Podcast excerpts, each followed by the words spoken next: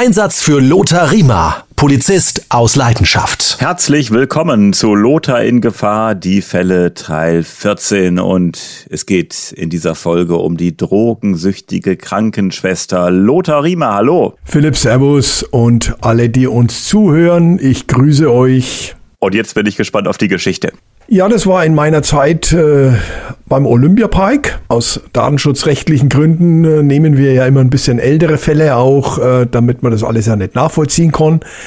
Ähm, und deswegen, das ist auch ein Fall, der relativ lang schon her ist. Da ging es um eine Bürgerin, so kam es über Funk, die aus ihrem Fenster Möbelstücke herausschmeißt. Mein Kollege und ich sind da hingefahren und ja, das war ein äh, mehrstöckiges Wohnhaus. Die hat da oben gewohnt. Zweiter, dritter Stock. Jedenfalls sind da die Möbel rausgeflogen, die Stühle und alles Mögliche. Ne? Und äh, ja, wir haben äh, die Dame vorher überprüft, fahndungsmäßig, weil bevor du da irgendwo reingehst in eine Wohnung oder so, schaust, ob die Person vielleicht schon bekannt ist, ob man was weiß, hat vielleicht ansteckende Krankheit oder äh, ähm, ist gewalttätig, bewaffnet, was auch immer. Und das kriegt man dann schon immer als Hintergrundwissen äh, mit damit man sich dementsprechend ein, darauf einstellen kann, wenn das denn bekannt ist. Ne? Und äh, in dem Fall, Dame war jetzt unbescholten, wir haben dann äh, bei der Mitteilerin okay, klingelt, dann, dann hat ich gesagt, ja, unser, unsere Mieterin da oben, die flippt total aus und äh, schreit rum und schmeißt die ganzen Möbel da durch die Gegend und äh, ja, sie wusste nur, dass sie äh, im Krankenhaus arbeitet als Krankenschwester und äh, mehr konnte sie auch nicht sagen. Na gut, dann sind wir da hoch in die Wohnung. Dann haben wir da geklingelt. Oh, da höre ich schon wieder einen Hund bellen. Oh, da stellt mir dann schon immer die Nackenhaare auf, ähm, weil ich so, da oute ich mich jetzt mal wieder. Ich, ich habe also richtig Panik äh, mit Hunden. Ne? Also nicht, dass ich mich nicht an Hunde rantrauen würde. Äh, mein Schwiegervater hat da einen großen Schäferhund und so alles. Aber oftmals sind die Situationen sehr komplex, sehr schwierig und die Tiere versuchen natürlich ihr Herrchen zu schützen und sind mit den Situationen dann oftmals total überfordert. Ne? Vor allem, wenn es dann laut wird und so Hunde hören ja, so ist mir gesagt worden von unseren Hundeführer, die sind ja sehr lärmempfindlich, die hören ja äh, vieles auch noch viel lauter. So, und jetzt hat die da drin rumgeblärt und alles und dann ähm, haben wir eben geklingelt ein paar Mal, dann hat sie auch die Tür aufgemacht. Und dann haben wir festgestellt, also die ist äh, total zugedröhnt also mit Drogen. Alkohol hast nichts gerochen. Eine kleine, schlanke, äh, äh, junge Frau. Und äh, ja, dann sind wir rein in die Wohnung. Ich kenne so etwas. Also Leute schmeißen seltsamerweise, die psychisch krank sind, oftmals ihre Möbel alle aus der Wohnung raus. Habe ich äh, auch, was ich noch von einer Arztgattin, die äh, auch in eine Psychose reingefallen ist, weil ihr Mann beim Tauchen im Starnberger See ertrunken ist. Und da ist die auch in so eine Psychose gefallen, hat auch ihre Möbel alle rausgeschmissen. Ne? Also die müssen, die brauchen ärztliche Hilfe. Ja, und aufgrund ihrer, ähm, ihres Erscheinungsbildes und allem haben wir also festgestellt, die hat bestimmt Drogen genommen und wie es dann oft so ist bei Drogen. Deswegen bin ich ein entschiedener Gegner der Legalisierung und, und, und dieser Drogengeschichten. Bei der, die ist anscheinend in eine Psychose gefallen. Ähm, das passiert bei Drogen. Äh, nicht immer, aber es passiert eben, vor allem wenn du äh, synthetische Drogen nimmst. Und ich sage immer, da hat die Festplatte einen Sprung. Ne? Also oben im Kopf, da passt was nimmer. Und da kommen die aus dieser Psychose nur mit ärztlicher Hilfe, wenn überhaupt wieder raus. Also wenn du Pech hast, bleibt die. Da bleibst du dein Leben lang äh, psychisch krank. So. Und die war so und dann haben wir versucht mit ihr zu reden und, und äh, sind dann erstmal rein in die Wohnung. Jetzt war der Hund nebendran und hat ständig an uns rumgebellt. Ne? Und, und jetzt, was magst du jetzt mit so einem Hund? Und die dann äh, auch äh, hin und her, ein, ein also Tohu Wabohu in der Wohnung. Ja, letztendlich lief es darauf hinaus. Wir haben uns entschlossen, die muss ins Krankenhaus, also in die Psychiatrie und ähm, haben versucht, sie dazu zu überzeugen. Und dann ist Folgendes passiert. Dann ist da oben im Kopf ein Schalter um und dann hat die randaliert und ist auf uns losgegangen. Und zwar wie eine Furie. Das ist immer das, die Gefahr bei psychisch Kranken. Dass du nie genau weißt, wann die plötzlich umschalten. Das versuchen wir zu trainieren in der Ausbildung und später auch. Aber du weißt nie genau wann. Wie schnell ging denn das Umschalten in diesem Fall? Das geht von einer Sekunde zur anderen. Immer. Das ist wie wenn plötzlich einer den Schalter umlegt. Und äh, in dem Fall, die hat uns dann attackiert und dann sind wir äh, da haben versucht, sie festzuhalten. Dann sind wir zu dritt. Jetzt weiß ich sogar noch, mein Kollege Ralf, der ist mittlerweile äh, Operator bei den Hubschrauberpiloten äh, bei der Polizei. der Ralf und ich, wir, wir haben versucht, die unter Kontrolle zu bringen. Und die hat getobt, wie eine Wahnsinnige, geschrien, rumgeschlagen und, und rumgetrampelt am Boden. Wir waren zu dritt und sind da unten am Boden rum. Jetzt kam der Hund. Jetzt lag ich da mit ihr am Boden, der Hund direkt neben meinem Kopf ständig gebellt. Ich habe gedacht, ich, ich krieg jetzt hier einen Anfall. Hoffentlich beißt er mir nicht ins Gesicht oder was, ne? Und äh, dann bin ich schnell, damals gab's noch keine Handys, ähm, oder wir hatten gerade dabei, ich weiß gar nicht mehr. Jedenfalls habe ich über das Telefon dann die Notrufnummer angerufen, die 110, habe dann meinen Notruf-Telefonisten am Telefon und gesagt, du, du, wir sind da bei diesem Einsatz, weil das Funkgerät nicht funktioniert hat und wir brauchen dringendst Unterstützung von einem Notarzt. Wir, wir kriegen die nicht mehr unter Kontrolle. Und das gleichzeitig noch am Boden gelegen. Ich weiß nicht, ich habe den Hörer da in der Hand gehabt, habe da reingeblärt und der Kollege immer, wo, wo bist du, wo bist du? Ja, wir sind 43 zwölf, die, die ISA, wir sind da und da bei dem Einsatz, ne? Und äh, ja, also eine total skurrile Situation, weil immer der Hund daneben dran war. Also ich hatte immer das Gefühl, der Hund, der beißt uns jetzt ins Gesicht, ne? Und dann haben wir da versucht, die Dame unter Kontrolle zu kriegen. Wir waren beide beide. Jetzt bin ich 1,83, war damals vielleicht so um die 85, 90 Kilo schwer, auf der draufgelegen. Mein Kollege mit ihr. Da hat die uns runtergeschmissen. Das muss man sich mal vorstellen, was Menschen in solchen Ausnahmesituationen für Kräfte entwickeln. Die hat uns von ihrem, die war auf dem Bauch gelegen, wir waren halt so drüber bei diese, und dann hat die uns runtergeschmissen. Dann war wieder, wieder versucht unter Kontrolle zu bringen. Äh, da der, der scheiß Hund daneben dran immer rumgebellt. Ich habe gedacht, ich, ich wäre wahnsinnig, ne? Und, und äh, dann haben wir eben letztendlich sie so weit unter Kontrolle gehabt, dass dann der Notarzt kommen konnte, der hat dann damit zugelangt und, und dann haben, wir, haben sie ihr äh, eine Beruhigungsspritze gegeben und, und äh, dann kam sie langsam runter ne? und, und ist dann ruhiger geworden. Ja, äh, und hier waren schweißnass. Ich weiß nur, wir waren beide dann, der Notarzt ist dann weggefahren, da waren wir, mussten ja die Wohnung dann erst noch absperren und, und schauen und die Fenster zumachen und das mit den Möbeln oder wir waren auf der Treppe gesessen, ich weiß nicht, der, der Ralf und ich, wir waren fix und fertig. Wir waren klitschnass, also wir waren durchgeschwitzt. Und ich war, äh, wie so oft, auch den Tränen nahe. Vielleicht kennst du das von, wenn eine absolute Hochspannung von einem abfällt. Da bist du emotional ja total blank. Und da, da also ich war fix und fertig. Weil es waren zwei, zwei Komponenten, zwei Dinge, die einen da sehr stark belasten. Das eine ist, wie ein Mensch plötzlich zu einer Furie wird. Also, wer den Film kennt, Dr. Jekyll äh, und Mr. Hyde, glaube ich, ne, heißt der? Ich habe ihn nicht gesehen. Ja, du kennst ihn gar nicht. Das ist ein uralter Film, wo, wo ein, ein Arzt ein, ein Medikament, ein Mittel einnimmt, das dein wahres Ich plötzlich zum Vorschein bringt, das wir oft ja unterdrücken. Ne, wir unterdrücken die negativen Seiten und zeigen uns gern natürlich in den äh, positiven. Jedenfalls, und der hat sich dann zu, auch zu so einer Furie verwandelt. Und, und das war bei dem Mädel auch, die ist, wie wenn du einen Schalter umlegst. Und das nächste ist, du hast als Mann ja sowieso eine, eine ich sage jetzt mal, Beißhemmung. Also eine, eine Hemmung mit Gewalt gegen eine Frau, dann auch noch so eine zierliche, gegen die dann vorzugehen. Und das kann mitunter tödlich ausgehen, weil du die Situation nicht adäquat abarbeitest. Ich sage es jetzt mal vorsichtig.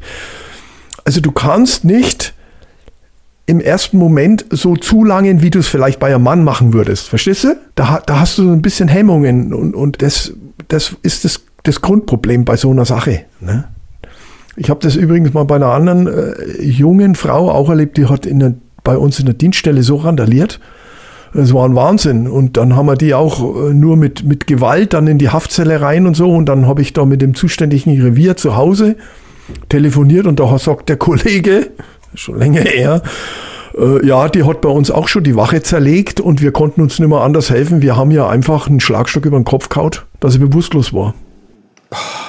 Das ist krass, ne? Das ist echt heftig. Aber das geht das eigentlich nicht, oder? Naja, also ich sage jetzt mal, du hast ja, äh, du kannst ja bei, bei Gewalt gegen dich unmittelbaren Zwang anwenden. Hm. Nicht nur gegen Gewalt gegen mich, sondern du hast eine polizeiliche Maßnahme, die musst du durchsetzen. So, und dann, dann fängt es damit an, dass du die Person festhältst. Die nächste Möglichkeit wäre, dass du die Person fesselst. Die nächste Möglichkeit wäre dann, äh, dass du sie eben in die Haftzelle oder wie auch immer. Also das steigert sich ja. Dann kannst du, der Schlagstock ist eine Waffe, aber ein Hilfsmittel der Polizei, um eine Situation unter Kontrolle zu bringen bei einer Großdemo, wenn du Randalierer hast, die Steine auf dich schmeißen und so, um die dir vom Leib zu halten, benutzt ja auch den Schlagstock.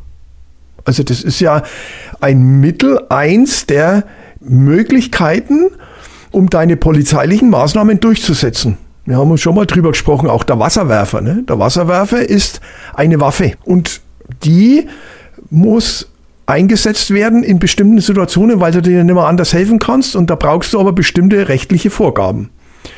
Und mei, die haben halt den Schlag, die konnten sich nicht mehr anders. Er hat gesagt, die hat uns die komplette Wache zer, zerlegt und, und, und auf uns geschmissen, alles Mögliche, weil die halt auch davon ausgegangen sind, naja gut, betrunken Jungs, Mädchen. Ne? Und bei uns war es halt so auch, äh, klar hätte man der vielleicht theoretisch den Schlagstock, aber den habe ich nicht einmal dabei gehabt. Du gehst da oben rein zu einer psychisch Kranken, da denkst du ja nicht an sowas, aber ich hätte ja wahrscheinlich ja den Schlagstock jetzt nicht unbedingt drüber kaut. Aber ja, rechtlich mag das durchaus möglich sein. Weil es für den Bürger oft gar nicht vorstellbar ist, mit welcher Gewalt wir konfrontiert werden. Also körperliche Gewalt, nicht seelischer, seelische Gewalt auch. Aber die körperliche Gewalt ist oftmals so massiv, da kannst du dir nur helfen, indem du bestimmte Dinge halt dann magst. Notfalls die Waffe in die Hand nimmst, wenn mich jemand umbringen will. Ne? Geht mit dem Messer auf mich zu. Dann muss ich halt notfalls die Waffe benutzen und schießen. Lothar, hat denn äh, euch jemand gesagt, vielleicht der Notarzt, was die Frau da genau genommen hat? Nee, das kannst du ja dann erst äh, letztendlich durchs Blut feststellen oder sie sagt dir das halt, äh, Medikamente oder so haben wir gar nicht gefunden. Das ist ja auch etwas, was man in der Regel dann immer macht, wenn der Arzt kommt, man schaut, äh, ob derjenige, diejenige, ob die ähm, irgendwo Medikamente, äh, Drogen, was auch immer hat. Aber ähm, wir haben da nichts festgestellt, soweit ich mich nur entsinnen kann und es wird dann im Blut halt festgestellt, da sind dann die Ärzte dran. Also da konnten wir auch letztendlich nicht viel weiterhelfen. Ne? Und die waren immer in der Lage, irgendwas zu sagen. Die hat ja nur noch getobt und geschrien. Wie eine Furie. Das ist wirklich, also, wie so in den Kino oder, oder in den Filmen, wenn, wenn so Personen so total ausflippen. Ne? Ich finde es ja ähm, schon irgendwie krass. Ich meine, sie hat jetzt irgendwie Krankenschwester, ist ein verantwortungsvoller Job, man hat viel mit Menschen zu tun und dass ein Mensch dann plötzlich so durchdrehen kann, auch durch Drogen, das finde ich schon echt heftig und tragisch. Ja, es ist halt auch so, ich meine, meine Frau ist ja seit 40 Jahren Krankenschwester. Wie, wie halt Sunnys, Feuerwehrler, Polizisten, Ärzte, es gibt halt Berufe, die wahnsinnig belastend sind und in, da schaust du in Abgründe, mit denen du auch erstmal fertig werden musst. Und Mai, dann ist natürlich die Gefahr groß, dass du halt Alkohol trinkst, um runterzukommen, um das äh, zu verarbeiten. Im Krankenhaus ist teilweise die Verfügbarkeit durch Drogen, Schmerzmittel natürlich da. Du hast Krebspatienten, die zum Beispiel ein Fentanylpflaster bekommen. Ne? Kennst du Fentanylpflaster? Ich habe den Begriff schon mal gehört. Ist das betäubend, beruhigend? Ja, das ist ein Opiat, äh, das äh, auf die Haut aufgeklebt wird und langsam in die Haut abgegeben wird. Das ist für Krebspatienten, um denen die Schmerzen zu nehmen. Und äh, das ist einfach wesentlich angenehmer für den Patienten, weil das langsam über die Haut abgegeben wird und nicht wie wenn du eine Morphiumspritze kriegst, was dann das pusht sofort nach oben, aber fällt relativ schnell wieder ab. Und dieses Fentanyl ist ja ein chemisches äh, Schmerzmittel, das über das Pflaster, was da auf der Haut klebt, dann abgegeben wird langsam. Und das ist eine tolle, wirklich eine tolle Geschichte für Menschen, die äh, im Sterben liegen oder die halt sehr steige Schmerzen haben. Aber das ist natürlich auch etwas, was in dem Drogenmilieu dann auch benutzt wird. Ne? Lothar, was hast du von diesem Fall für dich mitgenommen? Ja, ich war zutiefst verstört, weil ich einen Menschen gesehen habe, der anderen Menschen eigentlich hilft, der einen Beruf ergriffen hat und der sich, ohne die Hintergründe zu kennen, aber sich so selbst zerstört hat. Ne? Ich hoffe, dass man ihr helfen konnte. Äh, du hast mich schon mal gefragt, äh, wie denn das dann danach so weitergegangen ist, aber das machen wir in den seltensten Fällen, habe ich dir damals auch schon mal erklärt in einer der Sendungen. Es kommt der nächste Fall und dann hakst du den alten ab. Wie wichtig war in diesem Fall ähm, die Eigensicherung? Ähm, Stichwort Lothar in Gefahr, weil du warst ja schon in Gefahr, weil die Frau war ja völlig, äh, ist ja völlig durchgedreht, war völlig außer sich. Ja, und dann trifft halt wieder Realität auf Theorie. Äh, Mai, die Eigensicherung versuchst du äh, zu wahren, aber die Situationen sind eben oft so, dass du halt dann handeln musst und ideal wäre gewesen, den Hund in ein Zimmer zu sperren. Ideal wäre gewesen, äh, zu der Frau Abstand zu haben. Ideal wäre gewesen, sie so in ihrer Psychose äh, äh da, damisch, sagt man im Bayerischen ja damisch, zu reden, dass sie vielleicht runterkommt und, und beruhigt. Aber das ist nur der theoretische Wert. Der praktische war, die ist ansprechbar gewesen, hat uns die Wohnung aufgemacht und dann ist es eskaliert, schlagartig. Ne? Und Mai, du kannst ja jetzt nicht sagen, äh, ich lasse sie jetzt im Zimmer, ich schaue, dass ich aus dem Zimmer flüchte und sperre sie ein. Die springt aus dem Fenster und dann, weißt du, Philipp, das ist klar, kann ich einen äh, radikalen, sage ich jetzt mal, einen gefährlichen, kann ich, wenn es geht, rausgehen aus der Wohnung, halt die Tür vielleicht zu, bis irgendwelche Spezialkräfte kommen. Aber Spezialkräfte, bis die dann wieder kommen und hin und her. Ja, aber jetzt stell dir vor, die Frau springt aus dem Fenster. Und ich muss mir dann sagen lassen, ja, warum haben sie die nicht festgehalten? Warum waren sie denn nicht in dem Zimmer und, und haben sie versucht, unter Kontrolle zu bringen? Ne? Da sage ich ja, aus Eigensicherungsgründen und das war fast ein bisschen gefährlich und, und wir haben einen gefahrengeneigten Beruf, den müssen wir ausüben und manchmal geht's in die Hose. In der Regel geht's gut. Und das habe ich jetzt auch äh, schon gelernt äh, im Rahmen dieses Podcasts. Wenn man immer äh, die Dienstanweisungen und Vorschriften im Kopf hat und die immer äh, sich zu Gemüte führt, das hemmt ja auch irgendwann. Ja, eine, und deswegen heißen sie ja Handlungsanweisungen und nicht Handlungsverpflichtungen. Das ist eine Anweisung, das ist eine Hilfestellung und die sind auch super. Und das ist auch wichtig und richtig, aber du musst trotzdem immer gewahr bleiben. Das ist eine Anweisung, eine Möglichkeit. Aber die Realität ist eben anders und die hält sich nicht an die Anweisungen. Fällt es einem eigentlich schwer, nach so einem Fall dann ähm, nochmal den Papierkram zu machen und das alles nochmal per Protokoll herunterzuschreiben? In so einem Fall, weil dann auch die ganzen Erinnerungen einem wieder in Anführungsstrichen hochkommen? Äh, oder ist das einfach dann Routine? Muss man das ganz nüchtern sehen als Polizist? Naja, das, äh, ich sehe das mal positiv, äh, Philipp. Das hat ja auch eine reinigende, ich will es nicht überspitzen mit heilende, aber das hat ja eine reinigende Funktion auch. Das heißt, du setzt dich an den Schreibtisch und überlegst dir, was du zu Protokoll gibst, wie es auch schreibst und setzt dich quasi mit diesem Fall nochmal auseinander und schreibst ihn nieder. Du verarbeitest ihn. Das ist eine Art der Verarbeitung äh, einer Sozial- oder Psychohygiene. Das darf man nicht immer negativ sehen, oh, die, die, die blöde Schreibarbeit und jetzt muss ich mich wieder da hinsetzen. Nee, ganz im Gegenteil. Also ich habe das gern gemacht und ich habe auch ganz bewusst gerne versucht, ein, ein, ein schönes Deutsch zu schreiben.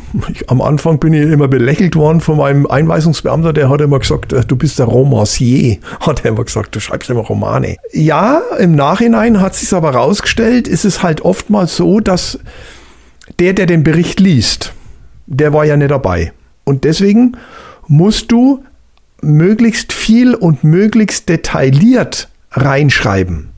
weil später mal der Staatsanwalt und der Richter, die waren nicht vor Ort, die haben nicht mitgekriegt, wie das da war. Die haben nichts gerochen, die haben nichts gehört, die haben nichts gesehen, nichts gefühlt. Aber ich, und das muss ich in dieses Schriftstück, in diesen Sachverhalt, Tatort-Befundsbericht oder was auch immer, Erstzugriffsbericht reinschreiben.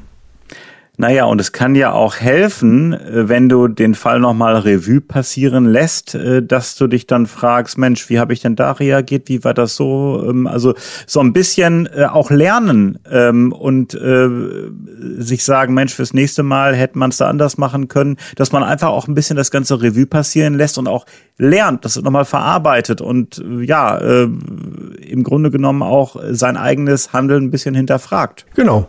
Das vollkommen richtig, Philipp. Also diese Selbstreflexion, Neudeutsch, ne, ist ja jetzt ein, so ein tolles Wort jetzt, Selbstreflexion, ähm, ist ganz wichtig. Und deswegen schreibst du den Sachverhalt in der Regel auch zu zweit.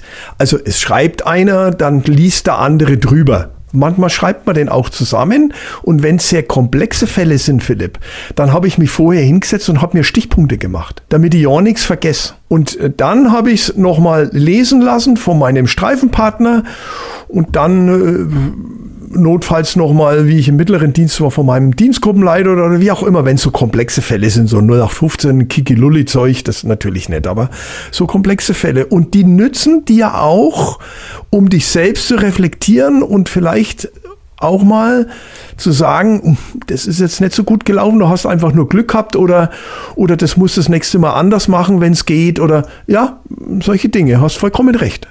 Lothar in Gefahr, die Fälle Teil 14 und äh, Lothar, Stichwort Social Media, da schreibst du ja auch gerne mal was. Ja, Stichwort TikTok, Instagram, Facebook, das sind so die sozialen Medien, die ich da halt immer ein bisschen bediene. Und äh, auf YouTube habe ich auch ein paar Reels eingestellt, auch immer. Also wer Lust hat, findet uns unter www.polizistausleidenschaft.de auf unserer Homepage und natürlich auf Instagram oder TikTok auch unter Polizist aus Leidenschaft. Wenn er da reingeht, da seht ihr auch Bilder, die ich dann oftmals einstelle. Und worüber wir uns natürlich super gern freuen, ist das Feedback. Wenn ihr uns äh, auf unserer Homepage da ein Feedback gebt oder auch auf Instagram oder so, da schaue ich ja immer die Kommentare. Und das würde uns freuen, ne, Philipp, wenn wir da immer mal ein bisschen Absolut. auch Kritik, ganz wichtig, nur durch Kritik kommt man vorwärts und nicht nur durch Beweihräucherung. Und deswegen freut uns auch Kritik oder Anregungen, Ideen äh, oder vielleicht auch ein Thema, was wir bearbeiten sollen. Lothar Riemer, vielen Dank, bis zum nächsten Mal. Philipp, danke dir und allen eine gute Zeit. Servus.